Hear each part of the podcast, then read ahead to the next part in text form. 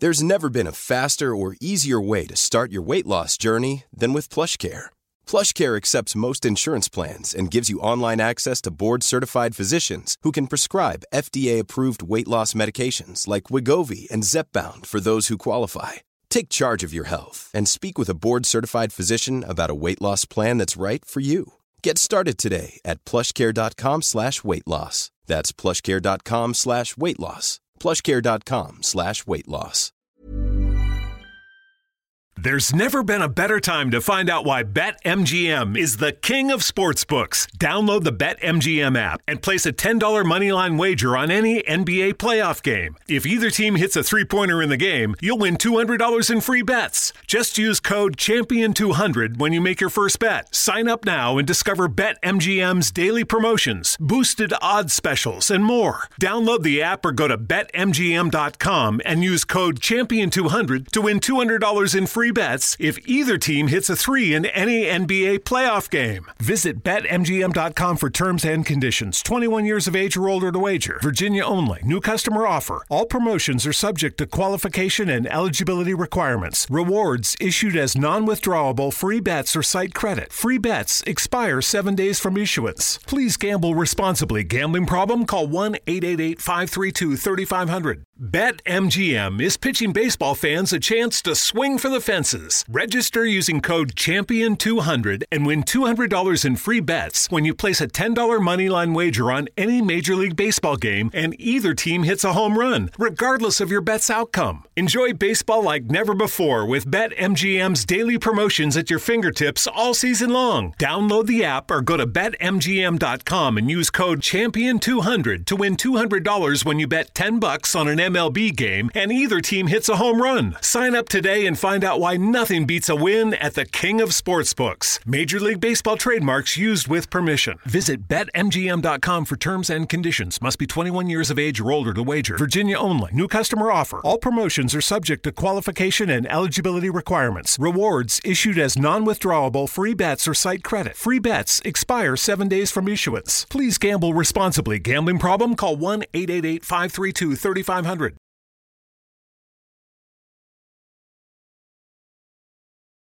Hay un gran debate en torno a las políticas liberales y que muchísimas veces pues bueno, pues son las más eficientes, son las más eficaces, pero también las más impopulares. Se da esa, esa paradoja. Entonces, la gran pregunta que muchos liberales se hacen es, ¿deben los liberales participar de las instituciones públicas? ¿Deben los liberales meterse en política? O por el contrario, tú eres un ejemplo de ello, que recientemente has empezado a estar en política. O por el contrario, los liberales deben alejarse de las instituciones públicas y desde fuera intentar revertir ciertos modelos y, vicios adquiridos. ¿Quién quiere empezar? Daniel, tú también estás. Juan. Juan. Bueno, yo creo en la división del trabajo y por tanto creo que los liberales pueden tener cabida en política. A lo que sí me opongo es a pensar que todo liberal ha de terminar en política o que solo se puede conseguir eh, mover la frontera hacia mayor libertad desde la política. Yo creo que eso es un error. Desde la política se pueden conseguir cambios marginales con respecto al statu quo ideológico. Tenemos un determinado consenso ideológico en un determinado momento y desde la política se puede intentar forzar un poquito ese, mm, consenso hacia, la libertad. Pero no, la política no va a conseguir un cambio radical, una revolución radical de ideas. Puede, podría hacerlo, pero es muy complicado, básicamente porque hay otra serie de dinámicas internas en los partidos políticos, que es la conquista del poder, y la conquista del poder se antepone a, ideales más de largo plazo que, chocan con el, saber convencional de la sociedad en un determinado momento. Es decir, un, un político intenta rascar votos en lo que hay, no intenta hacer una revolución a 30 años, porque si lo intentara, otros políticos más ávidos de poder lo tumbarían y llegarían ellos a, conquistar eh, los puestos pertinentes. Entonces, hacen falta, llamémosles intelectuales si lo queremos, divulgadores, lo que sea, fuera de la política, que sean los que estén empujando en esa guerra ideológica para desplazar, para cambiar los consensos eh, culturales, morales, eh, ideológicos en un determinado momento. Y también y esto también es importante y creo que los liberales lo entendemos sobremanera, eh, hace falta gente fuera de la política para que controle a los políticos y para que controle también a los políticos liberales, que cumplan sus compromisos, que lo que digan que van a hacer de verdad lo hagan, que al margen de que se corrompan o no, que ese es otro tema, por supuesto también, pero aunque no haya corrupción, un, un liberal que está en política por estar, ahí sí hay una contradicción. El liberal está en política para desde dentro intentar ampliar todo lo que esté en su capacidad la, la libertad de los ciudadanos. Y si alguien se mete en política con esa bandera y luego no lo hace, pues desde fuera habrá que recordarle, tú entraste para esto, ¿qué haces ahí? Pisa el acelerador y en todo lo que puedas, que insisto, es, limitado por el consenso intelectual, ideológico, eh, pero dentro de ese marco y de tus posibilidades, máxima libertad posible. Sí, yo estoy completamente de acuerdo, pero a mí me gustaría incidir en lo que ha dicho Manuel, porque no existen las políticas liberales sin políticos liberales. O sea, ¿quién va a implementar políticas liberales? ¿Monedero? ¿No? Claro. Entonces, lo que nosotros tenemos que darnos cuenta es que lo que está diciendo, lo que ha dicho Juan, lo que ha dicho Manuel, primero no son disyuntivas. Obviamente, claro. Y, sobre todo no es una disyuntiva el que una persona decida estar en política y no en un partido político, porque participar del debate político es también estar en política. ¿Vale? A mi abuelo me, dijo a mí una vez una cosa, dice, tú puedes hacer dos cosas en la vida, hacer algo o esperar a que pase. ¿De acuerdo? Esperar a que pase tiene un problema fundamental, que tienes que tener mucha comida ¿eh? y mucho abrigo cerca esperando a que pase. Entonces, esa, esa conjunción de personas con distintas eh, visiones y con distintas visiones de corto plazo, medio plazo, largo plazo, eh, prioridades, porque al final la política es prioridad, son lo que ha conformado ese éxito que ha, que ha, comentado Manuel. Pero nos olvidamos del más importante. El muro del Berlín no hubiese caído sin Ronald Reagan y sin Margaret Thatcher. Personas a las que en muchos de los debates que vemos los que estamos en las redes sociales y tal y que cual, se les habría criticado como personas eh, socialdemócratas, eh, malvados socialdemócratas, que, no hubiera existido sin la conjunción de dos fuerzas, los liberales y los conservadores. Esto es incuestionable. Y para mí, uno de los, eh, en ese entorno, lo que nosotros sabemos es primero, se puede, por supuesto que se puede. Tenemos aquí ejemplos, Marcos, tenemos aquí ejemplos, Manuel, tenemos muchos ejemplos, tenemos muchísimos ejemplos, todos vosotros. Claro que se puede y claro que se debe. ¿Por qué? Porque ¿qué pasó cuando cayó el muro de Berlín? Cuando cayó el muro de Berlín, los que defendíamos las ideas de la libertad pensamos, hemos ganado. Y ya está, porque es la evidencia, la evidencia ha demostrado que el comunismo no funciona. ¿Qué hicieron los comunistas? Meterse en política, pero no en política de reunirse y debatir sobre si el, eh, explotador es también el dueño de una eh, cooperativa o no. Se metieron en política para llegar al poder. Y pasaron y se metieron en la socialdemocracia. Y están hoy, mientras estamos hablando, con el mayor nivel de consenso que ha existido jamás entre las fuerzas antilibertad. Porque solo hay dos fuerzas políticas. Solo hay dos Pro-libertad y antilibertad. Luego, pro-libertad puede haber más o menos grados, pero antilibertad no hay ningún grado. Y esos están todos unidos, no tienen la más mínima diferencia ideológica. ¿Habéis escuchado algún miembro de Bildu criticar si Otegui es realmente Herbert Ninguno. ¿Por qué? Porque van a liderar los presupuestos de este país. Entonces, para mí la clave es que hay que mantener la lucha y la, y la batalla cultural e ideológica a la vez que la batalla política para que la gente, sobre todo, no piense en los liberales como el pepito grillo que no ofrece alternativas.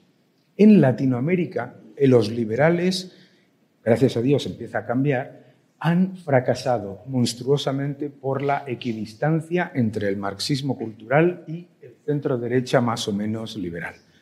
La equidistancia es el gran problema. No podemos tener equidistancia con la antilibertad. No es el liberalismo no es equidistancia entre el centro derecha y Podemos o entre Frente Amplio y eh. No lo es. Entonces, Esa es la clave para mí. La clave para mí es que los liberales siempre mostremos que hay alternativas. A muchos de los, bueno, a los tres, a los cuatro, de hecho, nos han utilizado en medios de comunicación de la siguiente manera. Tú critica al gobierno todo lo que quieras, pero siempre que no des una alternativa realista que se pueda votar hoy. A todos. Todos los que estamos aquí en algún momento nos han utilizado de, esa manera en un debate, entre comillas, en el que había gobierno y socios de gobierno y alternativa a nada. Entonces, claro, el ciudadano que está viendo la televisión en ese momento dice, hombre, pues eh, bien, lo que dice el señor Rayo, lo que dice el señor Llamas, lo que dice Jano es muy interesante, pero ¿y eso que lo aplica? Pues lo aplicamos nosotros. Y resulta que cuando se defienden las ideas de la libertad sin ningún tipo de resquicio y sin ningún tipo de mm, cuestionamiento, la gente responde. Lo hemos visto aquí en la Comunidad de Madrid, en, una, en, un entorno en el que se nos ha vendido, y es falso, que la gente es mayoritariamente de izquierdas. Eso es, falso. La gente en un país de propietarios no es mayoritariamente de izquierdas. Lo que pasa es que se les ha ido moviendo hacia un consenso socialdemócrata por parte de un porcentaje de la población que es mucho menos del 1% de la población. Y resulta que el Partido Popular y Isabel Díaz Ayuso gana en todo el cinturón eh, rojo, se llama, ¿no? ¿Eh? Tontería más grande. ¿Vale?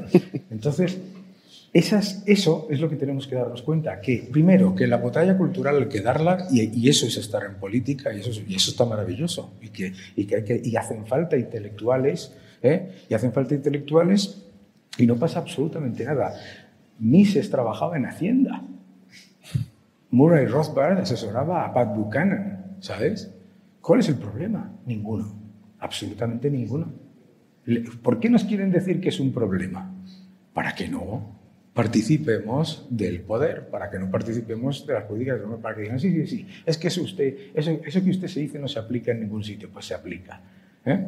Y estamos viendo en Argentina, estamos viendo en otros países donde está cambiando esa equidistancia entre el marxismo cultural y el centro-derecha, que es lo que ha devastado al liberalismo en el mundo. Sí, solo una, una cuestión sobre esto. Es verdad que Díaz Ayuso ha ganado en Madrid con un consenso muy amplio, pero yo lanzo la siguiente pregunta. ¿Habría ganado Díaz Ayuso en Madrid con una propuesta de privatizar totalmente la educación o de privatizar totalmente la sanidad? No. Claramente no, porque estamos en un consenso socialdemócrata.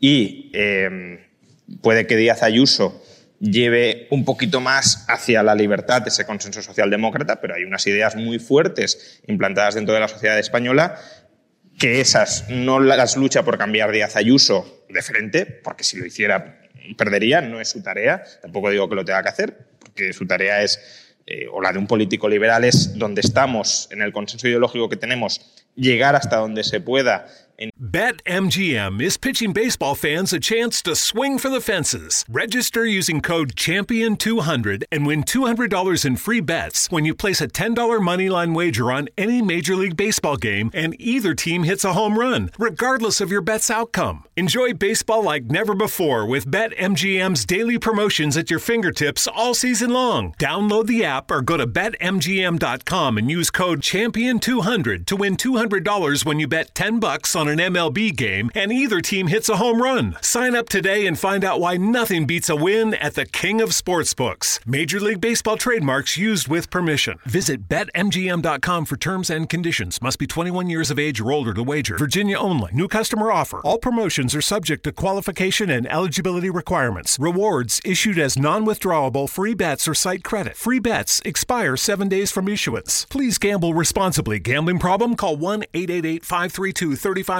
it is Mother's Day, and we are about to witness the big Mother's Day moment. We absolutely are, and I, for one, am both nervous and excited. Here we go. It's a beautiful royal blue designer bag that she got at Marshall's for an incredible price. Oh, Priya's done very well. I mean, look at that woven detailing and the Italian leather. Forget about that. Look at Mom's face. We have tears, ladies and gentlemen. Is that good? Oh, that's good. Mom loves it. And I love that Italian leather. Fabulous brands. Feel good prices. Every, Every day, day, at, at Marshall's. The future will be amazing, and that's all well and good. But what about today? you can feel the rush of a 400 horsepower Nissan Z. Or climb to new heights in the all terrain Nissan Frontier. Light up the road in the all electric Nissan Aria that feels like a sci fi dream come true. The future will be great, but today is made for thrill. All you have to do is get in a Nissan and drive. 2023 Aria and Z not yet available for purchase. Expected availability is this spring for 2023 Z and this fall for 2023 Aria. Ideas de libertad, pero esa revolución de paradigmas la tiene que hacer alguien. Y yo dudo que se pueda hacer desde política. Eh, eso hay que hacerlo desde fuera. Y, y el caso de, de, Thatcher, por ejemplo, eh, porque llega. O, ¿De dónde bebe las ideas Thatcher? Del Institute of Economic Affairs, que es una creación en última instancia de Hayek. ¿no? Entonces, sin ese cultivo o ese caldo intelectual no habría habido lo otro. Y en todo caso, eh, muchos tenemos una visión de ampliar libertades que va muchísimo más allá de lo que es hoy la Comunidad de Madrid y de lo que probablemente pueda hacer la Comunidad de Madrid con Díaz Ayuso o no al frente en 10 o 20 años. Y para eso hace falta pues, claro. eh, una batalla desde fuera. Y eso, está, eso, eso, eso, es absolutamente clave y estoy de acuerdo. Pero a mí me parece que tenemos que recordar siempre eh, que las revoluciones democráticas, porque somos liberales, no se consiguen en un día. No, claro, y por eso. eso es tan importante que esa batalla cultural exista, que se vaya generando el nivel de influencia que tiene Juan o que tiene Jano entre tantos cientos de miles de jóvenes, etcétera. Todo eso es clave. Pero también es importante entender que la política es la, la política democrática siempre va a ser imperfecta y siempre va a estar en base a lo que, a lo que llegamos a un consenso sí, claro. entre muchas personas. ¿vale? En Estados Unidos, tú le dices a la gente que universidad pública, digo, perdón, sanidad pública y universidad también, eh, eh, y, y, pagada por el contribuyente, etcétera, y la gente te dice no. Menos de 9 millones de personas se han apuntado al llamado Obamacare, ¿no? Eso es una cuestión cultural, ¿de acuerdo?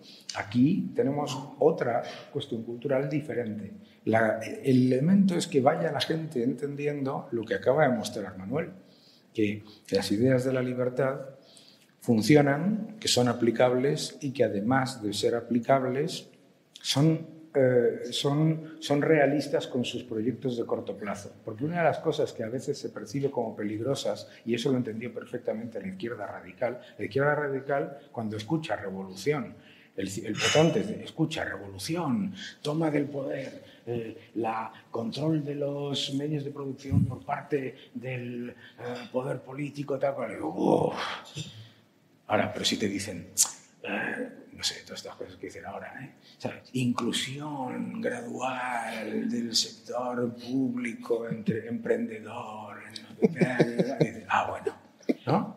Sí, claro, la gente, la gente de las revoluciones le da mucho agobio, claro, pero, pero la realidad, la realidad poco a poco la aceptan. ¿eh? Y, y, aprendamos, oye, hay que reconocerle al enemigo, y yo digo claramente, el enemigo, sus éxitos, habiendo fracasado siempre. ¿eh? Se meten en política, poquito a poquito, poquito a poquito, poquito a poquito, y ya tienes eso que acaba de decir Juan, que es el, entre comillas, consenso socialdemócrata. Por otro lado, no olvidemos que la socialdemocracia es 100% capitalista, o sea que también uh -huh. recordemos que no tenemos perdido el debate, y por eso hacéis muy bien en la, llevar a cabo la batalla cultural, porque es imposible para cualquier comunista en el mundo ganar las elecciones diciendo lo que ellos defienden. El señor Petro, con el que nos hemos peleado en Colombia, eh, Juan y yo, ¿eh? Que ha, hecho, que ha tenido que hacer cambiar completamente su discurso de expropiación y destrucción y toma de poder. Ah, no, mi modelo eh, son los países nórdicos, que yo creo que la gente dice los países nórdicos, uno, porque nunca ha estado, dos, porque como no se entiende nada lo que dicen, pues, eh, ¿sabes? Ves Wind y dices, bueno, no tengo tan claro que mi modelo será el nórdico. Eso, eso lo sabía, la, la importancia del lenguaje. Eso que comentas tú, Dani, eh, lo sabía y lo conocía muy bien un expolítico llamado Pablo Iglesias, Hombre. al que todos conocemos muy bien. lo conocimos antes de la política, algunos. Todos, antes de que entrara la los política, tres, todos, los cuatro. Antes de, que, antes de que entrara. Y él mismo decía en, en algunas conferencias eh, por ahí grabadas eh, en YouTube que, que Lenin no llegó al poder gritando comunismo, comunismo. Llegó al poder gritando pan y paz. Y luego instauró el comunismo con, Luego dio PAM. Pan. ¿eh? Y- y- Entonces, eso, eso lo conocen muy bien y ahora efectivamente ya no hablan de expropiar o nacionalizar los medios de, de producción. Los mismos comunistas de toda la vida hablan democratizar los medios de producción. Es exactamente. Desprivatizar. Eh, a ver, yo es que eh, em, la política es gestión, pero la política sobre todo son ideas. Claro. Eh, claro, la gestión, todo es gestión. Pero, por ejemplo, ahora a alguien se le ha ocurrido la maravillosa idea de tener que hacer un examen para poder tener una mascota. Bueno, eso, si finalmente esa barbaridad, esa locura, si finalmente se acaba aprobando, que no me extrañaría tampoco, viendo eh, por dónde van los derroteros y quién está en el, en el gobierno, eso, si se aprueba, conllevará una gestión. Habrá que, que regular quién puede dar esas clases, cómo van a ser los exámenes, eh, expedir un certificado que llevará un trámite, pagar una tasa, muy posiblemente. Eso luego tendrá que eh, suponer una eh, eh, una revisión periódica de los carnés para si finalmente se te mantiene la autorización o se te retira. Eh, habrá unos inspectores, por supuesto, que se encargarán de mm, verificar correctamente si el dueño de la mascota cumple o no con los estándares que haya determinado el gobierno. Habrá grandes debates en el, en- Parlamento sobre por dónde debe ir ese cuidado y esa atención a las mascotas por parte de los particulares. Eso es gestión. Pero la idea, ¿cuál es? Todo, esa, todo eso parte de una idea. Entonces, si la idea es, señores, eh, no hace falta expedir un carné gubernamental para tener una mascota, esa gestión desaparece. Por lo tanto, la importancia de las ideas es fundamental. Eso y yo coincido mucho en lo que ha comentado eh, Daniel, y me parece una frase brillante, no hay políticas liberales sin políticos liberales. Es imposible. Eh, eh, es cierto que Margaret Thatcher pues, tenía una serie de asesores, de ideas, de think tank que le asesoraba, pero si Margaret Thatcher no confiaba o no creía eh, mínimamente, no, no hubiera creído mínimamente en esas ideas, no las hubiera llevado a cabo. Claro. Entonces, es fundamental desde mi punto de vista, aquí la clave es la guerra de las ideas, la batalla de las ideas. Es fundamental porque de las ideas depende absolutamente todo.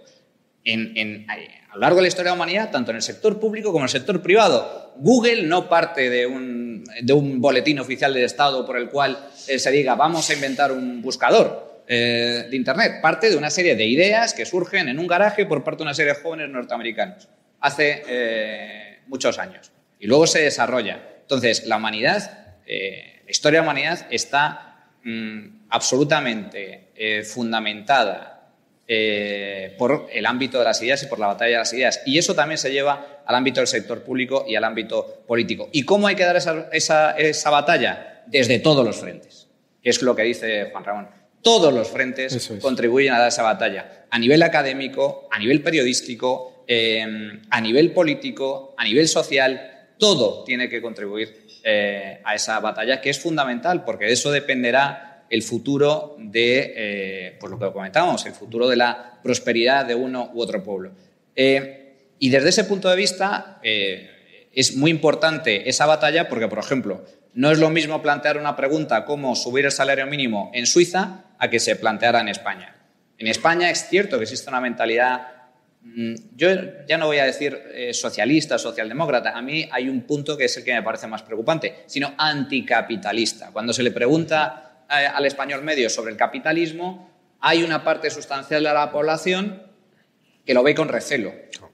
Eh, y eso es lo que preocupa, porque ese es el germen del cual luego nace, permite brotar, desarrollarse y crecer eh, eh, partidos políticos, ideas políticas como las que representa Podemos, las que representa eh, Más País, etcétera, que son ideas comunistas o anticapitalistas, que viene a ser lo mismo. En, en- en esencia, liberticidas. Y como decía en mi intervención, los enemigos de la libertad son también los enemigos de la prosperidad.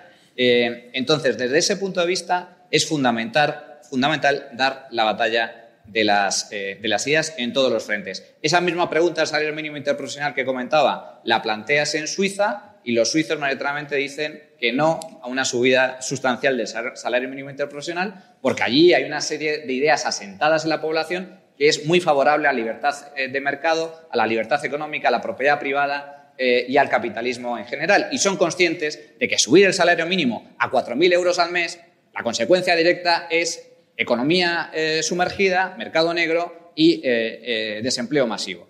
esa misma pregunta a lo mejor la planteas en España y a lo mejor sale que sí, subir el salario mínimo a a dos, a dos o tres mil euros, a pesar de que las consecuencias pueden ser catastróficas.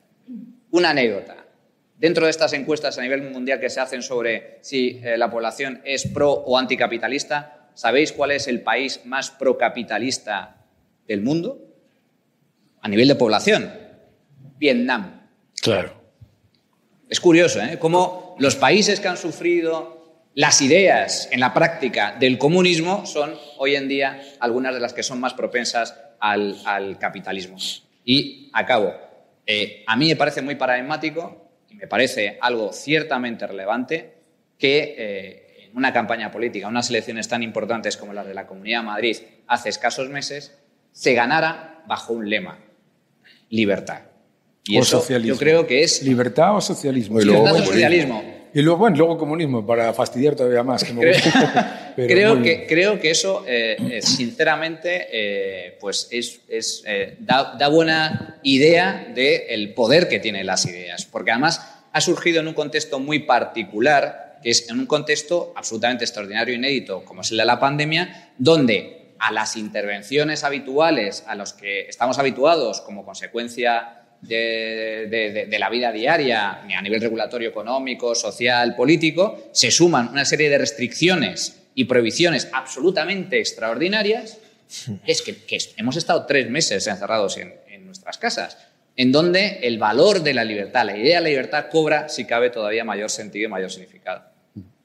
Y hablando un poco lo que hablaba Juan, también lo que decía Daniel, estando de acuerdo con la importancia, tú también Manuel lo apuntabas, es cierto que sin políticos que estén dentro de las instituciones públicas no se pueden aplicar políticas liberales, pero en realidad todos, y podríamos resumir, la hegemonía cultural dominante que hay en un país. Es decir, comentaba muy bien Juan que si Isabel se hubiese presentado, Isabel Díaz Ayuso, con una serie de medidas más liberales, eh, posiblemente no hubiese ganado las elecciones. Es decir, la visión que tiene la sociedad española al respecto de algunas ideas que defiende el liberalismo siguen siendo muy impopulares. Entonces, yo no sé qué pensáis vosotros, os lanzo esta pregunta. Eh, los liberales quizás hemos pecado a veces de ser muy puristas, pero en la realidad es que la gente no se entusiasma con un gráfico del déficit ni con un dato macroeconómico. La realidad es que necesitas dotarlo de cierto componente sentimentalista para sí, que es lo que, por ejemplo, ha hecho la Comunidad de Madrid con Isabel Díaz Ayuso con el componente libertad, para que así la gente, pues bueno, acepte esa idea o la abrace de una forma o de otra. ¿Creéis que los liberales deben recurrir más al componente sentimental o por el contrario deben seguir, debemos seguir bajo la senda de puramente la racionalidad, aunque luego eso, a nivel político y la gente sabemos qué es lo que le motiva a votar en un sentido o en otro, no funcione? La política es ilusionar a la gente nos olvidamos de que no es solamente gestionar, porque de hecho hemos visto partidos que han perdido elecciones por eh, desideologizar y, dedicar, y, decir, no, nosotros gestionamos lo que caiga y como puedas. ¿no? La tecnocracia ha sido el gran fracaso de la Unión Europea. Entonces hay que ilusionar a la gente. Y ilusionar a la gente es con un proyecto de país es con un proyecto, es un proyecto no solamente económico, sino social, porque económico solamente no, no sirve. Yo niego la mayor. Eh, en la Comunidad de Madrid se ha hecho una campaña de defensa absoluta de la educación eh, privada y concertada. Y no ha habido absolutamente ningún problema para ganar las elecciones. Eso no quita que las propias ideas liberales, las ideas liberales no, se circunscriben al anarcocapitalismo y mucho menos a eh, una idea libertaria 100%, que está muy bien, pero el liberalismo como lo conocemos y el capitalismo que ha llevado a la prosperidad al mundo no es de eliminación de las eh, de todos eh, los servicios que, de los que provee el Estado. Nunca lo ha sido. Y nunca lo ha sido en ningún sitio, ni en Estonia, ni en Estonia, muchísimo menos en Estonia. Además, cualquiera que vaya a Estonia, te suele pasar estas cosas, también nos pasan a los liberales, que nos ponen países en los que nadie ha estado nunca, y de Estonia, ¿no? ¿Eh? Entonces, el, el, el, lo importante que tenemos que, en mi opinión, eh, entender es que lo que lleva a la gente a eso que, que llamáis el consenso socialdemócrata es una idea ¿eh? de país. Y que tú tienes, y que nosotros tenemos, de país o de sociedad, no pasa nada, eh, y que nosotros tenemos que dar una idea de país y de sociedad. Y sobre todo tenemos que dar una idea de país y de sociedad que no sea, que no dé la sensación de que nuestro mensaje es, si las cosas van mal, usted mismo. Porque no, eso no es el liberalismo tampoco. ¿Eh? El capitalismo es cooperación, el capitalismo es interacción en la sociedad, el, el liberalismo es eh, conjugar los intereses de personas con intereses distintos y llegar a acuerdos. El liberalismo no es eso que, dicen, que le dicen a Juan en las televisiones de la ley de la selva. Mm. ¿no? Entonces, hay que entender, hay, por, eso es, por eso nada de lo que estamos hablando es, es eh, elimina lo otro hay que constantemente decirle a la gente que, que es más que controlar el déficit, que encima controlar el déficit dicen, pero que más da un 8, que un 9, que un 3, que un 2. La gente ya habla en porcentajes del PIB con una alegría, ¿eh? ¿sabes? ¿Quién era Rajoy que siempre hablaba en pesetas? ¿no? Te decía, es que estos son no sé cuántos, cientos de miles de millones de pesetas. Lo que importa es pasarlo de la economía sobre todo de la economía en grados de separación, porque entonces el ciudadano dice, espérate un momento, esto es una teoría de incentivos, ¿no? Un momento, me estás tú diciendo que tu mensaje es que vas a hacer el 60% de lo que van a hacer los socialistas, pues yo me quedo con el 100. Entonces, cuando tú separas completa y absolutamente socialismo o libertad, ahí ya dices, eh, ya está la cosa distinta. Y vuelvo al tema de eso de, en España la gente es fundamentalmente anticapitalista si les preguntas porque no saben qué es el capitalismo, porque qué, porque la gente le dice, usted es anticapitalista, entonces usted es propietario, el 90% de propietarios. El problema aquí es que se ha vendido, vuelta a lo que hablamos, constantemente la idea de que capitalismo es ese concepto completa y absolutamente inexistente del capitalismo de amiguetes, que no existe, que es falso. Yo lo llamo el capitalismo de enemiguetes, porque es utilizar el balance de empresas privadas para intereses del Estado. ¿De acuerdo? Eso es estatismo de toda la vida. Entonces hay que, hay que utilizar la batalla cultural para recordarle a la gente, ¿eh? ¿sabes? Que le, que le pregunten, Dani, eh, cambiemos la pregunta, y que el CIS, bueno, el CIS es mal ejemplo. Empezamos mal, mal ejemplo que alguna eh, agencia de comunicación, de encuestas, etcétera, pregunte a la gente que efectivamente eh, España es un país de propietarios inmobiliarios, uh -huh. eh, que le pregunte a la gente, oiga, ¿qué le parece si el gobierno le quita su vivienda? Claro. ¿Qué opinaría la inmensa mayoría de la población? ¿Qué está pasando con el tema de la ocupación en este país que se ha convertido en un auténtico drama, donde gente está perdiendo su vivienda a manos de ocupas? Claro y que no tiene posibilidad de, eh, de recuperar su, su, propiedad. Gente honrada que paga sus impuestos, que ha trabajado, que ha ahorrado toda su vida para comprarse una, una vivienda y que se le mete en, en, en, su casa y no puede echarlos. Eh, claro. Eh, bueno, yo estoy convencido de que esta misma pregunta, que creo que no se ha planteado a nivel nacional, eh, se plantea y la inmensa mayoría de la población diría, eh, defendería su propiedad. Claro porque son propietarios y, y, y, entienden perfectamente. Entonces, yo creo que eso es, es muy importante lo que, lo que comentas. Pero, Jano, eh, con respecto a eh, la impopularidad de las políticas liberales, bueno, eh, yo creo que la Comunidad de Madrid ha demostrado que, que, que, que mm, aplicar una senda de políticas liberales funciona y tiene y cosecha grandes resultados a nivel electoral. la Comunidad de Madrid tiene equilibrio presupuestario, la deuda pública más baja de las comunidades autónomas de régimen común. El régimen fiscal, quitando las forales que juegan en otra liga, el régimen fiscal más atractivo, más favorable, más bajo de todas las comunidades autónomas dentro de las competencias que tiene atribuidas eh, eh, la, Comunidad de Madrid. La Comunidad de Madrid fue la primera autonomía que eliminó en la práctica el impuesto sucesiones y el impuesto de donaciones, el impuesto de sucesiones, el impuesto a la muerte. Eh, fue la única, la primera que eliminó el impuesto de patrimonio, que es un impuesto que la izquierda lo ve como algo necesario y fundamental para grabar a los ricos.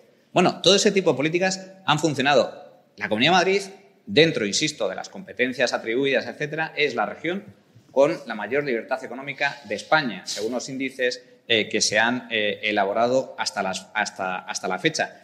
Es una región en donde se permite elegir libremente servicios públicos tan básicos, tan eh, importantes como educación y sanidad a los contribuyentes. En Madrid tú puedes escoger el hospital al que quieres ir, tú, puedes escoger el médico que te pueda atender en la sanidad pública. En Madrid se ha apostado por la externalización de eh, hospitales que son de titularidad pública, pero gestionados por empresas privadas y funciona muy bien. En Madrid se apuesta por la libertad educativa, la libre elección de colegio. Eh, eh, en Madrid hay algo que a veces no valoramos suficientemente, pero que basta salir a otras regiones para darte cuenta de lo que se tiene aquí, que es la libertad de horarios comerciales.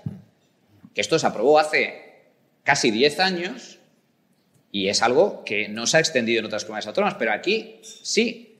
Y levantó muchísimas críticas en su día cuando se planteó los eh, liberticidas, en su día decían, no, es que la libertad de los comerciales va a favorecer a la gran superficie en perjuicio del pequeño comercio. Y resulta que 10 años después, el pequeño hay mayor pequeño comercio que antes, hay más grandes superficies que antes, eh, ha generado empleo, ha generado riqueza y sobre todo ha generado la posibilidad de que cualquiera de nosotros pueda ir a comprar el domingo por la mañana, si lo necesitamos, o el viernes por la noche a última hora. Y, yo estoy convencido de que eso que era visto, es que hay, yo creo que hay que diferenciar entre la opinión pública y la opinión publicada. Eso es. Y muchas veces confundimos una cosa con otra. Por el hecho de que el país o cualquier otro medio de comunicación eh, eh, lance ciertos artículos incendiarios o contrarios eh, o opinadores o, tertulianos en contra de determinadas políticas, eso no significa, primero, ni que sea lo correcto, ni que es lo que piense la mayoría de la población. Porque la gente, que somos todos nosotros, no es tonta y sabe perfectamente y sabe diferenciar lo que funciona y lo que no funciona. Hoy en día, planteas una encuesta a nivel de la Comunidad de Madrid sobre la libertad de horarios comerciales con la pregunta ¿Usted eh, mm. estaría a favor de que le cerraran la tienda de la esquina a las 5 de la tarde todos los días porque así lo determine la Administración? Y yo estoy convencido, y los fines de semana y festivos, y muy posiblemente la inmensa mayoría de los madrileños dirían que no, porque saben cuál es la ventaja de tener eh, libertad horarios. Entonces yo creo que se puede hacer políticas liberales y eh, que esas políticas liberales recaben el, apoyo de la población y de los votantes. Pero de nuevo, en el margen Quiero decir, eh, partimos de un consenso y el consenso es el que es. Y, a ver, la Comunidad de Madrid está bien dentro de, España, pero no es la utopía liberal ni de lejos. Quiero decir, eh, vale, aquí no hay impuesto de patrimonio ni de sucesiones. En Portugal tampoco. ¿Qué pasa? ¿Que Portugal ya es el paradigma del liberalismo europeo? No, gobierna la izquierda con el apoyo de los comunistas. Entonces, eh, sí, claro, tenemos un contexto en España donde muchas regiones son muy antiliberales y en comparación una región que no es tan antiliberal pues parece eh, vamos, el acabose del terminose. Pero creo que estamos muy lejos ya no de, del anarcocapitalismo, que bueno, eh, sino de, de, un Estado limitado. Es decir, ¿se puede elegir en la Comunidad de Madrid entre colegios públicos y privados? Hombre, Solo faltaría que prohibiéramos la elección de privados, que son propuestas, ¿eh? efectivamente, pero que eso ya es un grado de liberticidio que, que, es eh, alocado y, que eh, ojalá, no llegue nunca, pero podría llegar, ¿vale? Pero quedarnos en lo que tenemos ahora tampoco es que sea lo, lo, más liberal, ¿vale? Estemos, partamos de la base de que a lo mejor no hay que suprimir la educación pública, aunque yo ahí discrepo. Pero ¿habría ganado Díaz Ayuso proponiendo cheques escolares y cheques sanitarios? Yo estoy seguro de que sí. ¿Y por qué no lo ha hecho? Entre otras cosas porque no era el debate. O sea, en, esas, en esas elecciones lo que se ha planteado con muchísima claridad y que, específica para los ciudadanos era que han los ciudadanos que habían visto cercenadas todos sus derechos fundamentales tenían una disyuntiva, que era recuperarlos o empeorar. Yo creo que, yo creo que también, yo estoy de acuerdo en lo que tú dices, pero también en política, y yo por ejemplo, yo eso me di cuenta, ¿no? En política te das cuenta de que es muy importante priorizar, porque en un programa político, pues hay eh, decenas de páginas y centenares y centenares de, de puntos que no se lee absolutamente nadie. ¿no? ¿Os acordáis que Pedro Sánchez firmó un documento con 75 compromisos en los que tres estaban duplicados? ¿no? pasaba nada, ¿sabes? Eh, eso no se lo lee nadie. La gente en política tienes que ir a lo que está realmente preocupando a la gente ahora. Y estamos de acuerdo, es que estamos de acuerdo en realidad en todo. Estamos mostrando que hay una serie de cosas que se, sobre las que se tienen que avanzar en las ideas y en la batalla de las ideas y otras en, el, en lo que es los problemas diarios y, las preocupaciones de la gente. Ah, ¿Es verdad? Pero es que que algo sea preocupación o no de la gente también depende de un clima cultural determinado. Es decir, que a la gente no le preocupe que el Estado controle el 50 al 60% de la educación directamente con provisión directa y regule y perregule el otro 40%, que eso la gente asuma que es así y que debe ser así y que está bien que sea así, eh, pues es parte de, esa batalla cultural que no se ha dado. Porque si, si, tú le haces entender a la gente, oye, que están adoctrinando a tu hijo, que el político de turno, que la burocracia que tiene por debajo está configurando ideológicamente a tu hijo, están secuestrando a tu hijo para adoctrinarlo. Pues eso creo que sería una preocupación mayor que si me bajan medio punto o me dejan de subir medio punto el IRPF. Y eso sí aparece en el programa electoral de esta última campaña y, sin embargo, el cheque escolar con liberalización, obviamente no solo cheque escolar para escoger entre el menú que ya hay, sino liberalización por el lado de la oferta para que haya competencia y diversidad curricular, eso no aparece. Em, a lo mejor habría ganado, no lo sé. Yo tengo mis dudas de que, de que lo hubiese hecho, pero en todo caso, em, si no resta, y yo creo que hoy resta porque no tenemos esa batalla cultural ganada, que lo añada, que lo añada aunque sea como una línea última al final del programa, que no se lo lea nadie, y luego que lo aplique. Ahora, yo creo que, yo creo que resta, y precisamente porque resta, la batalla cultural es necesario para que sume. Y, la, pregunta era, eh, ¿hay que añadir sentimientos al liberalismo? Eh, bueno, yo creo que sí que hace falta tener un horizonte a veces se acusa al liberalismo, lo habéis hecho antes, de, utópico, como si eso fuera algo negativo. Yo creo que tener una utopía no es algo negativo siempre y cuando la utopía no te impida eh, hacer reformas y hacer cambios en el, momento actual, es decir, cambios en el margen. Pero tener ese horizonte de una sociedad libre, cooperativa, eh, con relaciones voluntarias, creo que ese ideal es un ideal atractivo Hayek, por ejemplo, decía, yo no soy anarcocapitalista, pero creo que el anarcocapitalismo es un ideal hacia el que bueno, pues te conforma ahí un horizonte que puede ilusionar a la gente. Y creo que eso, esa ilusión, sin engañar, porque a veces se confunde añadir sentimientos con viciar el debate, eh, manipular a la gente, eh, apelar a sus sentimientos y no a su razón, creo que acompañar el sentimiento de la razón y de la razonabilidad sí que hay que hacerlo como estrategia eh, comunicativa. Y solo un matiz también sobre esto. Habéis dicho los dos, la política es mejorar la vida del ciudadano, eh, no es solo gestión. la política es, ante todo, no olvidemos, conquistar el poder. El político está para conquistar el poder. La cuestión es, ¿conquistar el poder para qué? Y ahí sí que hay o puede haber una diferenciación. A mí la frase esta de Milley en su, en su campaña me gusta mucho. Yo no estoy aquí para guiar corderos, sino para despertar leones. Entonces, la cuestión es, ¿hay que conquistar el poder para acabar con ese poder político y devolvérselo a la sociedad y que esa sociedad se vuelva, eh, esos individuos se, autogobiernen su vida y sean ellos los que tienen el poder, o, como decía Monedero, la política es el arte de generar obediencia. Es decir, tengo que persuadir a los ciudadanos para que obedezcan y queden sometidos a un determinado político. Y ahí creo que es la diferencia entre un político liberal que quiere llegar a la política para despolitizar la sociedad y el político antiliberal que quiere llegar al poder porque todo es política, que este es el lema mm. eh, de, Podemos, que es absolutamente totalitario, es convertir cualquier decisión privada en un espacio público sobre los que los demás tenemos que opinar y decidir. Entonces, creo que esa es la diferencia entre corderos y leones Y, y- pero no hay que perder de vista que el político lo que busca es ganar elecciones, porque si no, no estaría ahí. Yo, Bueno, yo no he dicho, Manuel, yo no he dicho- eh, Instrumentalmente, al menos. no, yo no he dicho eh, que la política esté para, para mejorar la vida de la gente. O sea, eh, eh, no, yo he dicho, la política no es solo gestión, la política son ideas. Eso es. Y en mi intervención he dicho, la, la- la Administración, y en la Comunidad de Madrid creo que eso lo tenemos claro, consideramos que la Administración debe estar para facilitar la vida a la gente y no para poner problemas innecesarios o perjudiciales, o problemas, generar problemas donde no existen.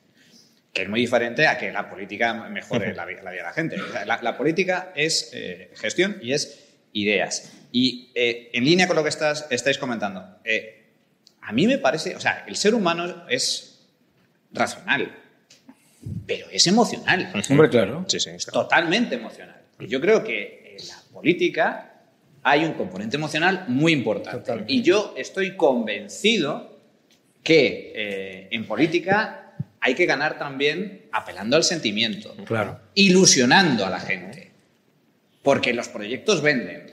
Eh, y desde ese punto de vista, yo creo que es muy importante generar ilusión. Yo eso lo he percibido por primera vez, en este caso eh, particular, desde dentro, eh, para- y no desde fuera, como ha sucedido en otras elecciones, pero es la primera vez que asisto a unas elecciones en donde la gente iba a votar con ilusión. Sí. En la Comunidad de Madrid la gente iba a votar con ilusión. Yo eso nunca, jamás lo había visto. La, la- la presidenta de la Yo sí Comunidad he de Madrid... y- y, es, que soy, bueno, muy- es que soy muy jóvenes. Bueno, es que aquí parece que es que en España no hemos visto las elecciones en las que ganó Aznar. Quitando esa... Pero yo era muy joven. Que, que soy muy jóvenes, claro. Pero es que eso es un problema. Yo era muy pero joven. Me vais a pero desde entonces. Me desde vais a permitir vosotros que sois muy jóvenes que apele a la, a la edad, ¿eh? que apele a la edad y recordarle a la gente que Reagan, Thatcher, que, que- que, eh, no ganaron diciendo vamos a bajar el déficit. Que Reagan y Thatcher no ganaron diciendo vamos a, quita- a acabar con la BBC, al contrario. De hecho, que como ganaron y consiguieron el final del comunismo, por Dios de mi vida, el final, del- la, el final de la potencia comunista más peligrosa, bueno, la, única y, la, y peligrosa, fue aunando el sentimiento de un proyecto con unas ideas de libertad, con unas ideas de libertad absolutamente. Y es verdad, y tú has dicho una cosa fan- absolutamente clave, las utopías no son malas, las utopías son absolutamente buenas. Todo proyecto es una utopía. Yo monto una empresa, he montado una esta semana, eh, es una utopía.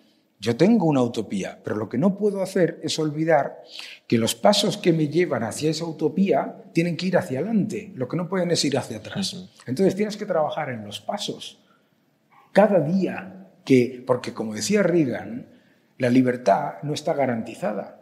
Todos los días hay que defenderla de los que la quieren re- eh, eliminar, porque lo que nosotros tenemos en el otro lado no es gente que no está de acuerdo en nuestra senda de reducción del déficit, no, es lo que tú acabas de decir. Es lo que dice Monedero. Yo lo que quiero es gente que obedezca. ¿Por qué? Porque Monedero es gramsciano. Y Gramsci se dio cuenta de una cosa terrible, que los obreros votaban a la derecha. Entonces, Gramsci escribió unos libros infumables, fatalmente escritos, en los que decía que los obreros tenían que estar guiados por intelectuales que sí sabían lo que realmente querían los obreros y los granjeros, porque estaban votando mal. Claro. Entonces, el, el- el gran problema entonces es, oye, utopía, totalmente de acuerdo, claro, totalmente de acuerdo en tener un proyecto a largo plazo, ¿no? Yo he montado una empresa y me encantaría que fuese el que desbanque a Google, ¿vale? Eh, Pero lo que no digo es, como no es Google hoy por la mañana, cierro, ¿verdad? Hay que ir, ¿no? Por supuesto, diréis, ¡ala, el salvaje! Oye, es mi utopía, ¿sabes? Claro. Pensad eh, que a mí me montó toda la, la- la infinitésima y, y- y ridícula proporción de eh, los eh, entregadores de carnet liberal, ¿vale? exactamente seis personas, me montaron un lío tremendo porque yo dije que el Estado había que bajarlo un porcentaje del 40%, ¿vale? Ahora que se ha ido al 50%, ¿qué te parece la cosa? eh, es que no nos damos cuenta de que la utopía fantástica hay que llevarla hacia adelante. Hay que llevarla hacia adelante, no hacia atrás, porque los otros ya están. Los otros ya están. Quitarte libertades es súper fácil. Yo te quito una libertad y, fíjate lo que tienes que tardar para recuperarla. Vamos, que aquí hemos tenido dos, ¿cuántos han sido las, eh, eh, los inconstitucionales, los estados de alarma? ¿Tres? Tres estados de alarma anticonstitucionales y tenemos aquí a, los campeones diciendo que ellos son los garantes de la democracia, ¿sabes? Y de la Constitución, ¿no? Bueno, pues por eso, o sea, hay que, hay que trabajar, hay que todos a una, todos a, todos a una, ¿no? Y eso, mira, el, que mejor lo entendía era Mises, que trabajaba en Hacienda, nunca lo olvidemos esto. ¿eh? ¿Eh? Trabajó en Hacienda, no siempre, porque luego se la cargaron, se lo cargaron. Pero tienes que tener un ideal y tienes que tener un ideal sobre, no solamente a favor de algo, sino en contra de una cosa clarísima, que es el socialismo.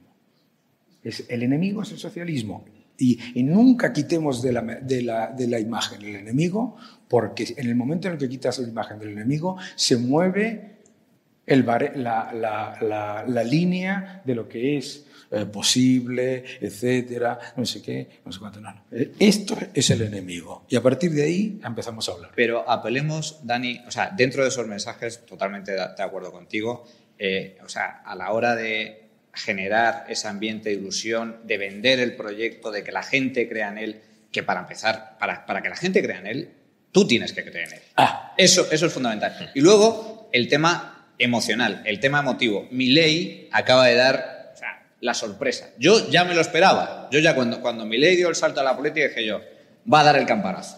¿Y por qué va a dar el campanazo? En primer lugar, porque se lo cree. Se lo cree, cree en la libertad. Y en segundo lugar, porque apela bueno, él defiende eh, bajada de impuestos, eh, eh, lucha acérrima contra el socialismo liberticida que atenaza al pueblo argentino desde hace décadas. reducción, eliminación del déficit público, reducción de la deuda, libertad económica, pero lo hace apelando a la emoción y emociona e ilusiona y sabe vender el proyecto desde ese punto de vista. Bueno, aquí en, Madrid, más allá del... y no olvidemos una cosa, no olvidemos una cosa. ¿Qué ha hecho Javier Milei? Dos cosas. Dos cosas. Una, proyecto de país. Argentina, Argentina, Argentina, Argentina. Dos, recorte de todo, pero los funcionarios y los pensionistas no. pero, ese es un, ese es un ejemplo claro de, conquistar el poder dentro de, unas redes clientelares enormes. ¿no? decir, porque claro, si en España dices, voy a tocar pensiones, voy a tocar sueldos públicos, pierdes 14 millones de votos. Eh, básicamente porque el resto de la población tampoco está obsesionada con tocar eso, y claro, que a ti te toquen eso, pues no votas. Entonces, eh, ese es un problema no solo ideológico, sino también un problema de intereses. ¿no? La política son ideas e intereses y muchas veces los intereses influyen sobre las ideas y también las ideas de alguna manera te reconfiguran tu visión sobre cuáles son tus intereses. Pero aquí tenemos un ejemplo claro de, que es muy difícil desarmar un Estado establecido. Tú mencionabas eh, bueno, pues que la Comunidad de Madrid ha intentado externalizar hospitales y demás.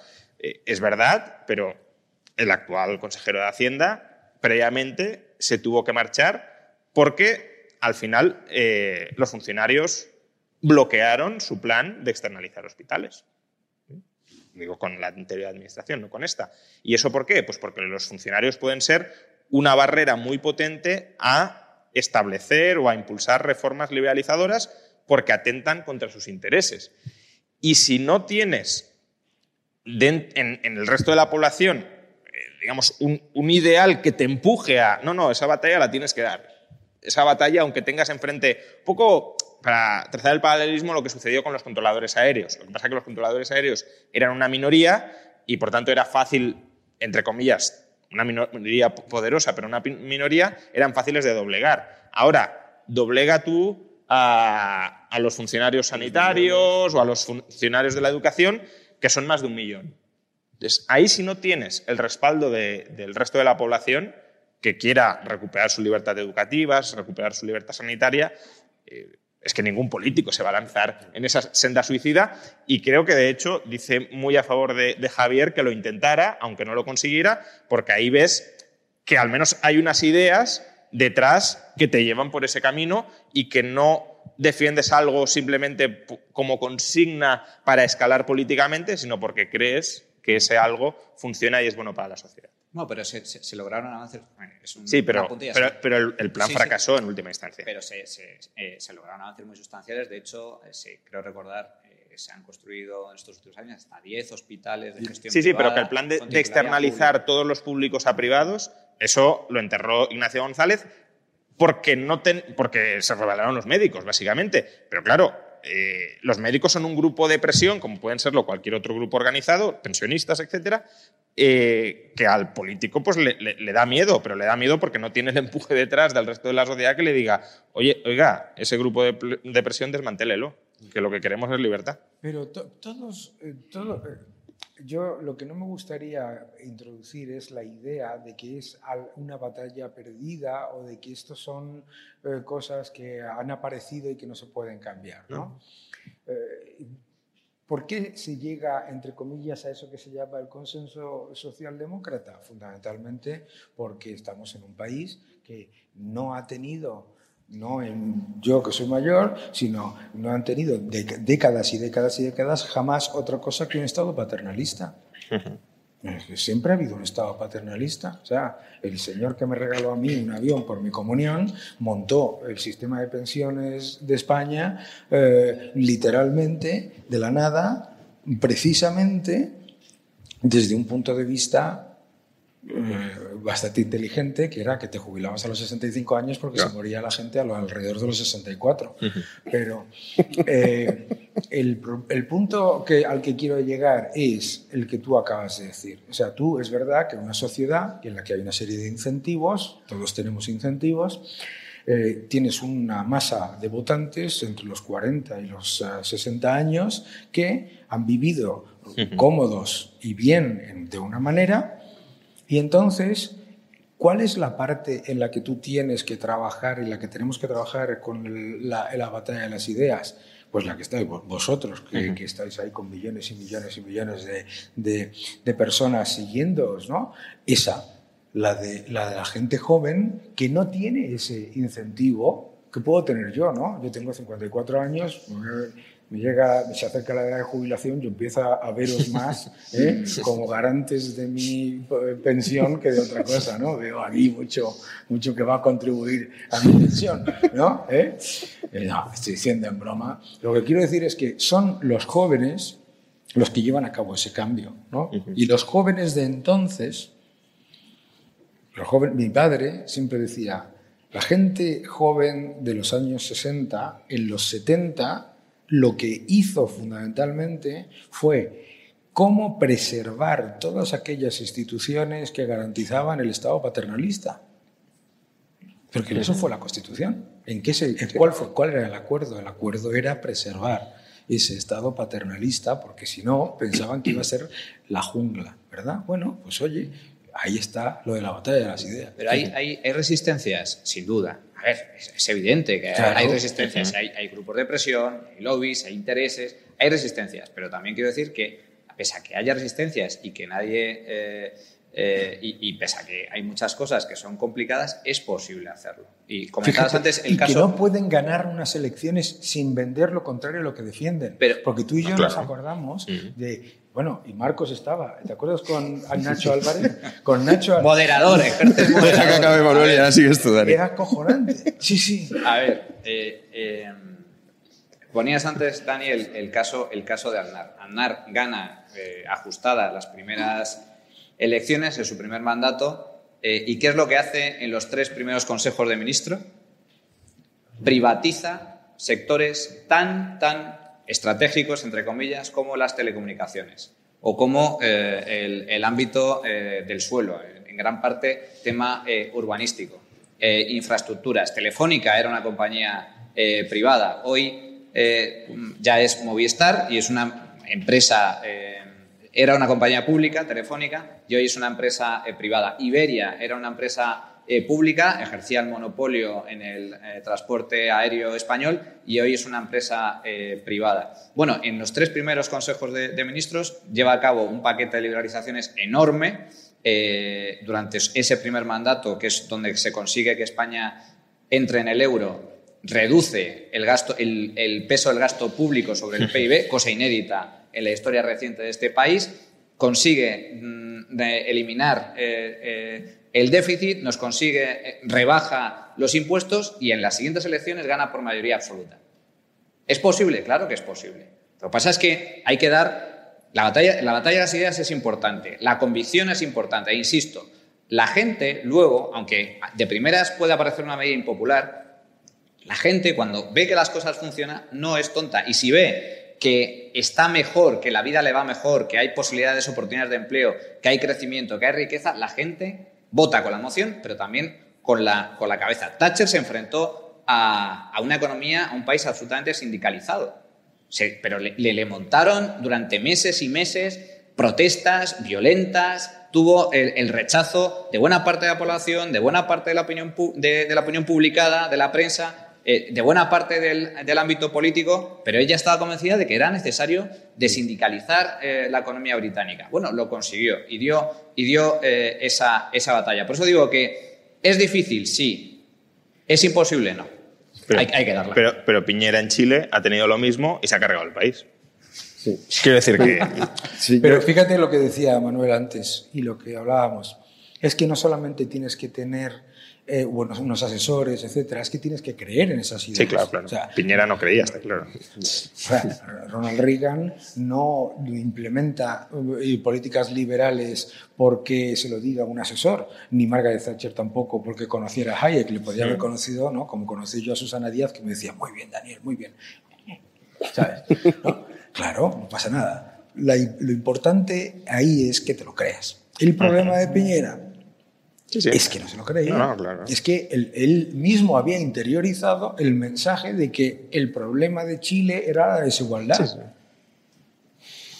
Pero hay una cosa que habéis comentando un poco sobre el consenso.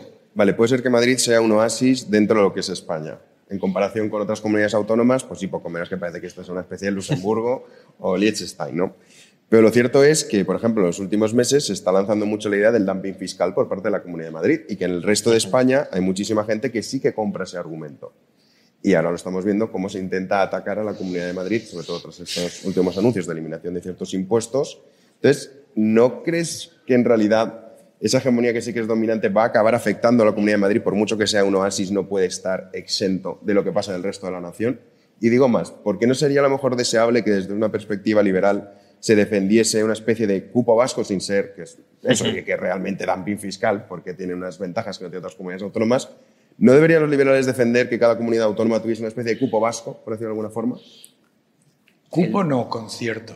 El cupo es otra cosa. Bueno, el cupo es lo que se negocia, es el concierto vasco. El concierto, sí. Es que, es que yo, que sufrí esa estupidez también de, de crítica por parte de otros siete, ¿eh? No, es lo mismo el concierto que el cupo. Sí, el cupo es lo que se negocia, que no sabemos ni cómo se negocia ni en base a qué. Es peor todavía. Yo estoy completamente de acuerdo a favor de un concierto. A nivel de todas las comunidades autónomas. claro. Manuel. Sobre, sobre, el dumping, simplemente dos ideas. El dumping fiscal mm. no existe, es, o sea, es, es, un absurdo absoluto. Eh, eh, la Comunidad de Madrid eh, forma parte del régimen común de comunidades autónomas y tiene las mismas competencias a nivel fiscal que el resto de comunidades autónomas. Exactamente las mismas, ni más ni menos. La única diferencia eh, eh, hay un régimen fiscal diferente eh, con algunas comunidades autónomas, que son los fueros y pues el caso de, Canarias, que también tiene un régimen mm. específico y, demás. Pero dentro del régimen común, todas las comunidades autónomas tienen las mismas competencias a nivel fiscal, que son competencias muy limitadas sobre figuras muy específicas, sucesiones, donaciones, puesto de patrimonio, tramo, de, tramo del, IRPF, actos jurídicos documentados y, poco más. Entonces, eh, eh, bueno, hay cierta capacidad para, crear impuestos propios, cosa que la Comunidad de Madrid ya acaba de eliminar. Los únicos tres impuestos propios que tenía los, los ha eliminado, a diferencia de otras comunidades autónomas que tienen hasta, hasta 19. Entonces, em, el dumping es mentira, es una gran falacia. ¿Y, a qué responde? para mí es lo interesante. ¿A qué responde esa falacia? Bueno, pues desde mi punto de vista responde a que evidencia el fracaso a nivel fiscal de otras comunidades autónomas. ¿Qué es lo que sucede en, otras comunidades autónomas?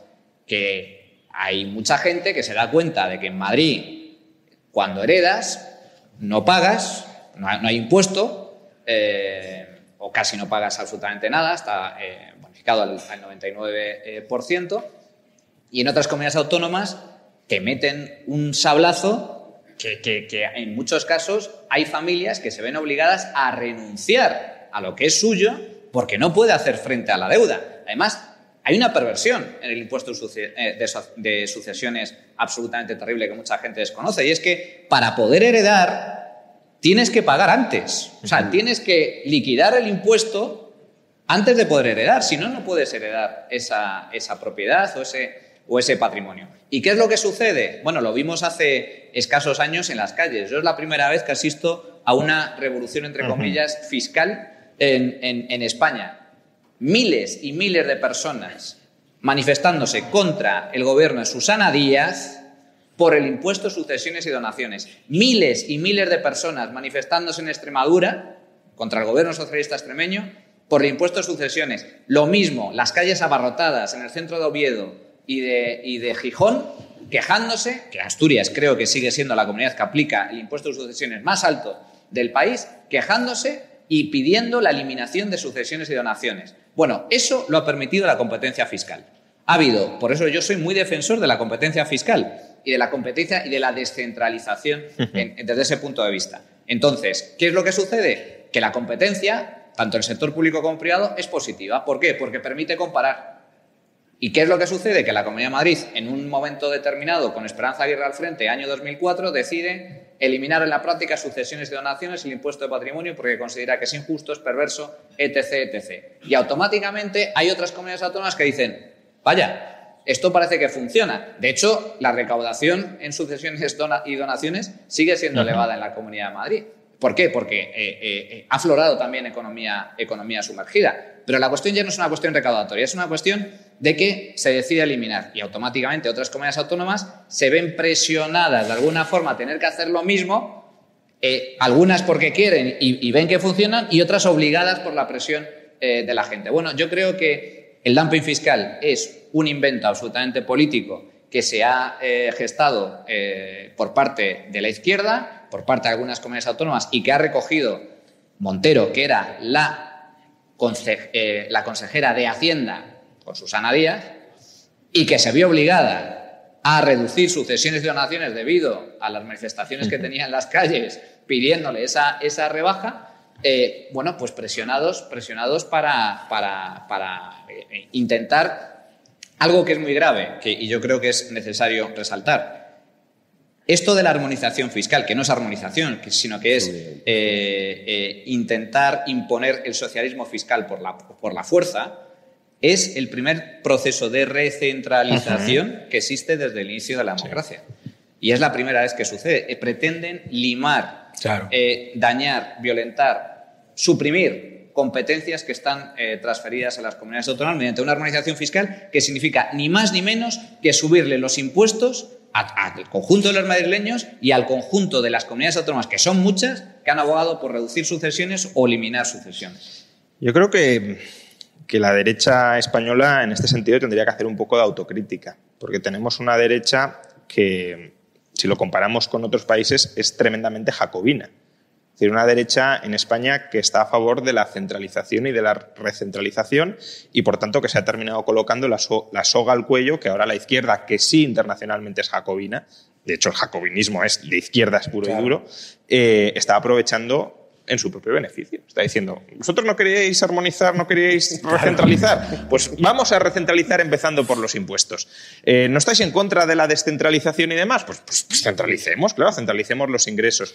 Eh, ya digo, la, la derecha en, en todo el mundo tiende a ser partidaria de la descentralización, incluso ya no a comunidades autónomas, porque aquí creo que hay una visión de que la comunidad autónoma funciona mal, pero funciona mal también porque es, es un espacio territorial muy amplio. Quiero decir, hay comunidades autónomas en España que son más grandes que muchos estados europeos. Entonces, claro, hablar de descentralización a escala autonómica pues no es lo más adecuado.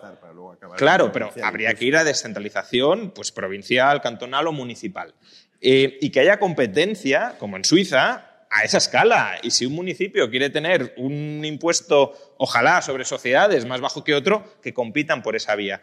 Eh, Y, y, por supuesto, yo creo que hay, que hay que. Esta sí es una batalla clara que los liberales debemos dar en contra de toda propuesta armonizadora, no solo dentro de España, sino también mundialmente. Sí, pasó también recientemente con el impuesto de sociedades. Que Efectivamente. Y ahí, claro, ¿quién está impulsando esa agenda globalista o como lo queramos llamar? Pues básicamente la izquierda. Es que la izquierda no está a favor de la descentralización. El ideal de la izquierda es un Estado único donde todos sean exactamente iguales y estén sometidos a las mismas reglas. Cuando la derecha, incluso en España, el carlismo pues tenía un componente foralista.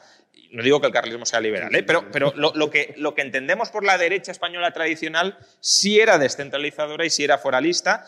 Eh, y, eso, por desgracia, se ha perdido. Y, el, y el liberalismo sí conecta con esa idea localista, con esa idea descentralizadora. De hecho, el liberalismo defiende la descentralización a escala máxima, que es el individuo. Déjeme a mí vivir mi vida al margen de las normativas que usted me quiere imponer, no para que yo respete a otros, que esas son, claro, las reglas mínimas para la coexistencia, sino normativas para que todos seamos iguales o todos nos sometamos al mismo estilo de vida determinado desde el centro, determinado desde arriba.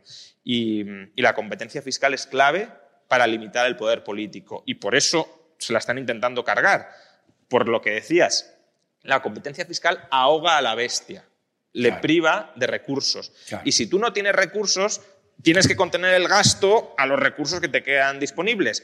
Pero justamente se busca armonizar que en realidad, llamémosles, llamémosle a las cosas como son. Lo que se busca es cartelizar administraciones públicas para maximizar la rapiña sobre el ciudadano. Si un conjunto de empresas privadas se asocia y dice, nos vamos a poner de acuerdo para subir precios a los ciudadanos, eh, señores de defensa de la competencia, sanción. Ahora, si las administraciones dicen, nos vamos a poner de acuerdo para subir los impuestos a los ciudadanos, que es exactamente lo mismo, con la diferencia de que al menos a un cartel privado tú puedes escoger si le compras o no le compras, al, sector público no puedes escoger si le pagas impuestos o no, porque tiene la coacción detrás, es exactamente lo mismo y eso es progreso social, eso es eh, armonización, normativa, fiscal. Bueno, creo que eso hay que combatirlo frontalmente y no solo en este caso concreto, sino en general el marco ideológico de eh, hay que centralizar más y más y más, no, hay que descentralizar más y más y más y hay que ver a las comunidades autónomas como un nivel administrativo excesivamente centralizador, no como lo contrario. Yo estoy, primero hay que, hay que atacar el concepto de dumping fiscal en sí mismo, porque dumping es que tú vendes un producto por debajo de su coste y la Comunidad de Madrid entrega al resto de España el 70% del Fondo de Solidaridad. O sea, que se queda una porción muy pequeña de los impuestos que recauda. De dumping, nada. Luego, estoy completamente de acuerdo contigo. El otro día le decía yo a una persona, a un parlamentario de un partido de derecha, muy de derecha, que decía, es que estoy en contra del nuevo orden mundial. Le digo, pero estás a favor del nuevo orden de España. Sí. ¿Por qué? ¿No? Si lo que hay que hacer es descentralizar, claro. Una persona que conozca Andalucía dice, oye, el problema de Andalucía es de una ineficiencia total porque es un territorio tan grande que es una comunidad autónoma que eh, supera a muchos estados, entre otras cosas, juntas a, casi tres de esos nórdicos que, te hablan, ¿no? Te caben en, en Andalucía. Entonces, lo que hay que hacer es trasladar más competencias a los ayuntamientos trasladar más competencias para que la, fiscal, la fiscalidad tiene que estar cuanto más cerca al ciudadano posible, porque lo que lleva a la corrupción es cuando la fiscalidad está muy lejos del ciudadano. Porque claro, tú no sabes a dónde va el dinero y cuántos entes en medio están, están gestionando todo esto y tal. Y luego, claro, pues es ridículo, ¿no? Porque te dicen, no, es que el, impuesto tiene que ser exactamente igual en todo el mundo, hablando de los impuestos de sociedades, mínimo. ¿Y, y, y quién te lo propone? Un país que no tiene IVA, que, te partes de la risa. Entonces, claro, dices, el impuesto de sociedades, te acaban de clavar una medida proteccionista de un país que no tiene IVA, tú te comes el IVA y encima tienes que subir el impuesto de sociedades. Ya que somos tontos hasta para eso. Eh, eh, pero lo importante, yo creo que en todo esto es entender qué es la fiscalidad. La fiscalidad es un instrumento en el que, para el que sirve para que el conjunto de la sociedad utilice unos recursos escasos para la eh, el fortalecimiento de la parte más débil y de la vertebración de la sociedad y la vertebración del conjunto de la sociedad. Fantástico. Una vez que entendemos eso y que vemos que la sociedad se está moviendo hacia, eh, hacia adentro y hacia afuera, es decir, está siendo cada vez más local y cada vez más internacional, la fiscalidad desde un punto de vista nacional no tiene ningún sentido. Tendrá que haber impuestos globales para, los, para costas, cuestiones globales que luego se reparten, y tendrá que haber muchos más impuestos locales, no muchos más, de, más altos, sino mucha más transferencia de impuestos a las comunidades más pequeñas. Y tendremos que tener un sistema mayor de competencia por lo que tú acabas de decir porque es la cartelización. Claro, ¿quién está proponiendo estas ideas del nuevo orden mundial en el que todo el mundo pague los mismos impuestos? ¿Pero a quién se le ocurre la idea de que vaya a... Si, si quieres un sistema progresivo, ¿cómo puedes pensar que un país como Irlanda tiene que tener los mismos impuestos que un país como Alemania? Estamos locos, no tiene ningún sentido. ¿A qué los condenas? ¿A, a comer patatas el resto de su vida como hace 50 años? ¿No? Entonces, si entendemos por qué se le ponen deducciones fiscales a algunos sectores y por qué se le ponen apoyos fiscales a otros sectores, tenemos que entender perfectamente por qué la fiscalidad tiene que ser de esa, de esa manera y sobre todo para evitar ese concepto que tú acabas de decir de la cartelización, claro.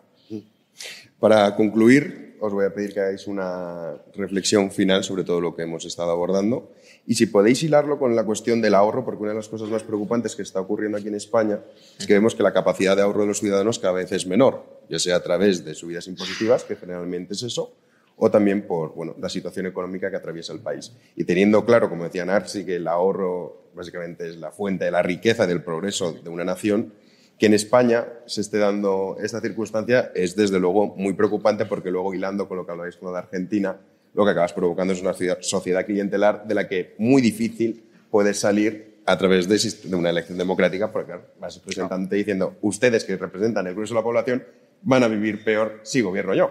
Entonces, bueno, si podéis hacer una reflexión final hilándolo con la cuestión de la capacidad de ahorro, os lo agradezco. Si empezar tú, Manuel.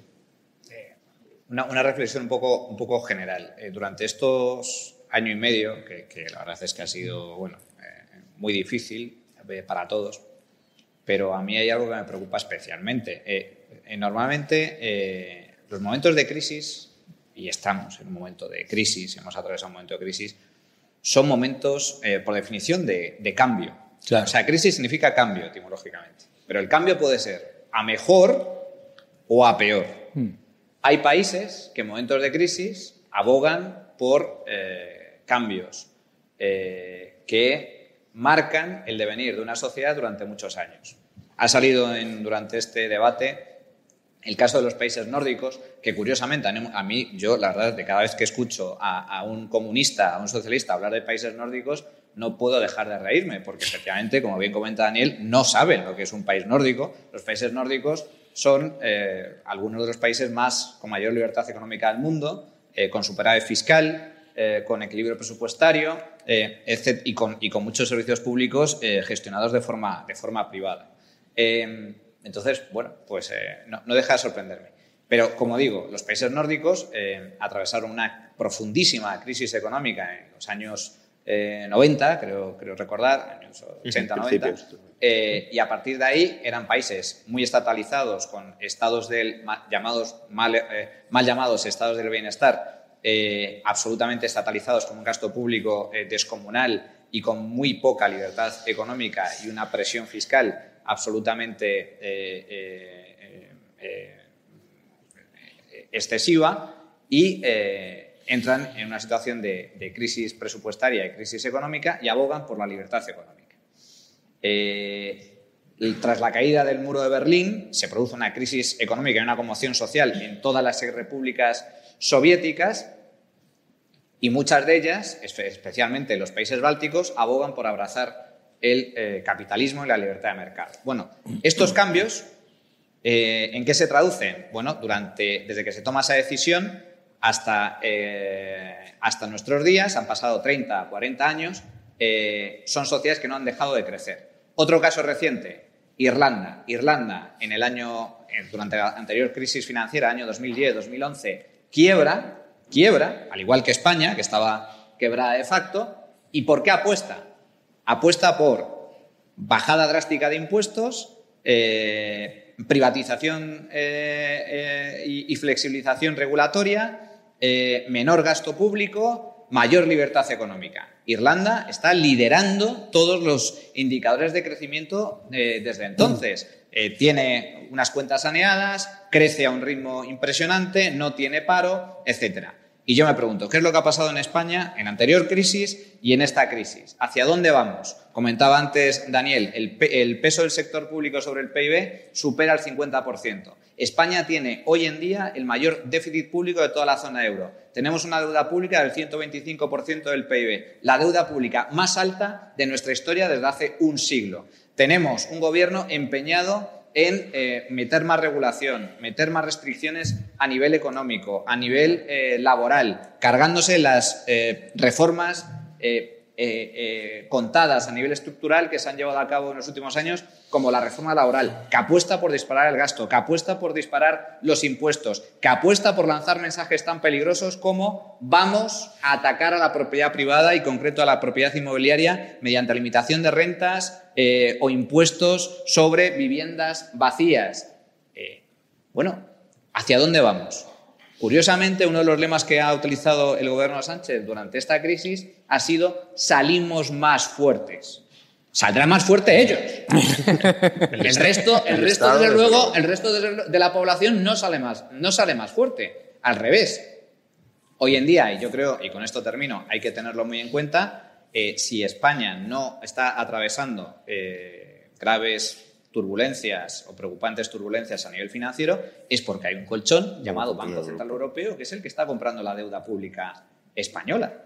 Eh, y en donde estamos, es cierto que estamos experimentando un rebote a nivel económico, pero que es muy inferior al que había pronosticado el propio gobierno de la nación y que es muy inferior a lo que eh, se esperaba en comparación con otras economías europeas. Consecuencia, eh, efectivamente, se está atacando, eh, comentas el tema del ahorro, Jano, se están atacando, se ataca al sector privado, se atacan a las empresas y se ataca al bolsillo de los españoles con este tipo de políticas. Y esto siempre acaba teniendo consecuencias a corto, medio y largo plazo.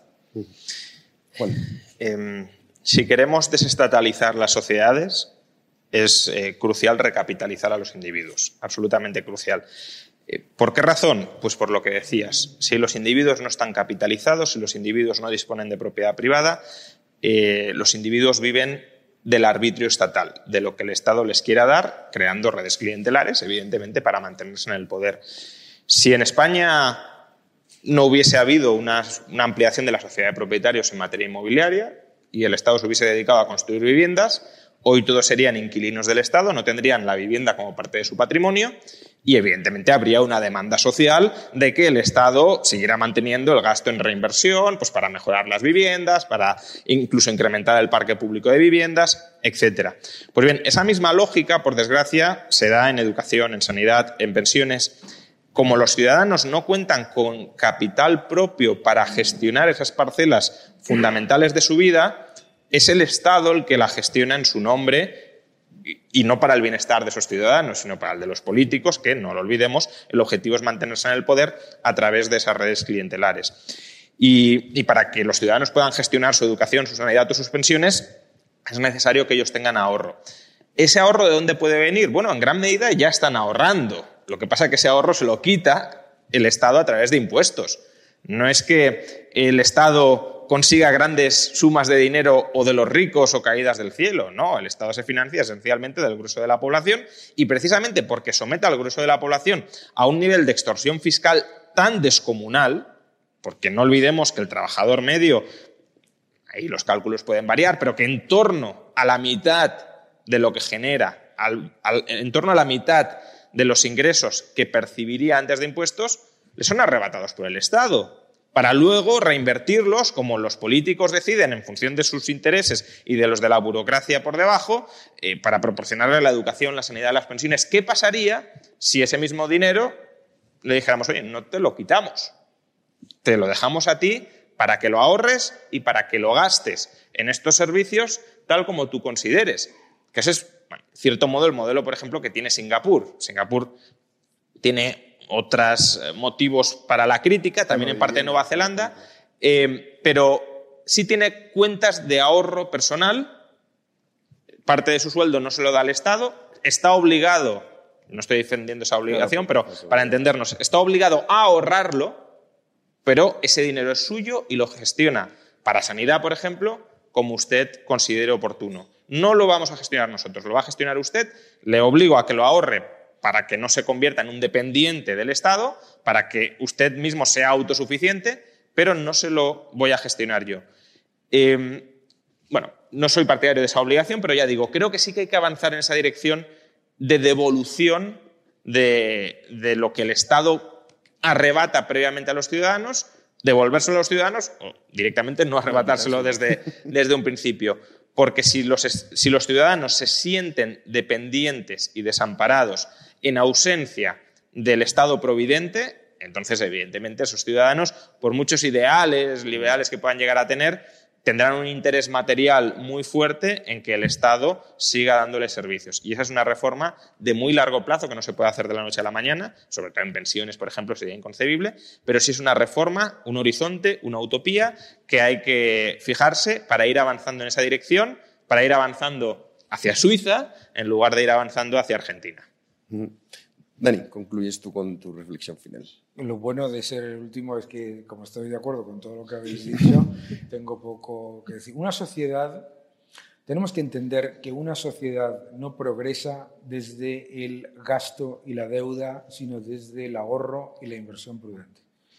Y la idea de que si la gente ahorra eso es malo porque mejor me lo gasto yo, es una auténtica barbaridad. ¿Por qué? Porque la capacidad de expandir el presupuesto de cualquier gestor es enorme. ¿no? Decía Thomas Sowell que nos intentan convencer de que no nos podemos permitir una, la, sanidad y la eh, educación, pero sí nos podemos permitir sanidad y educación pública y una enorme burocracia que la gestione. ¿eh? O sea, no sé qué casualidad. ¿no? Y yo creo que lo, lo importante aquí es recordarle a la gente que todas estas medidas se, las tendemos a rebatir desde un punto de vista de eficacia. Es decir, tendemos a decir, bueno, es que esto no va a recaudar nada, esto no tiene sentido, esto, o esto es malo para... Y entonces eso el ciudadano no lo entiende. Esto hay que rebatirlo desde un punto de vista moral, ¿vale? Desde un punto de vista moral. Esto es algo que llevamos diciendo muchas veces, muchos de nosotros, todos vosotros. Hay que rebatirlo desde un punto de vista moral. Se está robando al ciudadano su capacidad de ahorro hoy a cambio de nada. Porque esta es la parte importante, a cambio de nada. No es que se esté detrayendo de los recursos que genera el ciudadano hoy para en el futuro tener garantizado mucho más. No. En cualquier cálculo, incluyendo este, este hachazo al ahorro, se está además retrasando la edad de jubilación, bajando eh, en términos reales esa jubilación y además eh, poniendo más escollos al, ciudadano a futuro, lo que le convierte en más dependiente. Y una sociedad que progresa es una sociedad donde los ciudadanos eh, mm, tienen un Estado vertebrador, pero un Estado del que dependan, porque en el momento en el que dependes del Estado, el problema es que el Estado te da lo que le da la gana. Claro. Los ciudadanos, mm, eh, las redes clientelares en Argentina serán redes clientelares, pero es un clientelismo que no va muy bien, porque en términos reales eh, su salario de hoy de 60 mil pesos es el equivalente a, eh, mm, pues a, un 100% menos que hace 10 años. ¿De acuerdo? Tenemos que recordarle constantemente, volviendo al tema del Banco Central que comentabas tú, de contarle constantemente a la gente que el déficit de hoy es mayores recortes, mayores impuestos y menor prosperidad en el futuro y punto. Que no existe ese concepto de que llegue, el Banco Central compra toda la deuda. ¿Con qué? El Banco Central aparece aquí como el tío Gilito y dice, ¡Hala! A comprar está comprando con los ingresos futuros y los ahorros futuros de los ciudadanos europeos. Entonces, o le estás pasando la factura a los alemanes, que no les hace ninguna gracia, o a tus nietos. Cualquiera de las dos cosas es profundamente antisocial. Bueno, pues muchísimas gracias. Vamos a concluir aquí la jornada de hoy y nosotros desde el Liberal, con nuestros recursos, aunque sean limitados, seguiremos tratando de informar y de enseñar a la población bueno, cuáles son los hechos, cuáles son los datos y a partir de ahí cada uno que saque sus propias conclusiones. Muchísimas gracias a todos por su asistencia y concluye aquí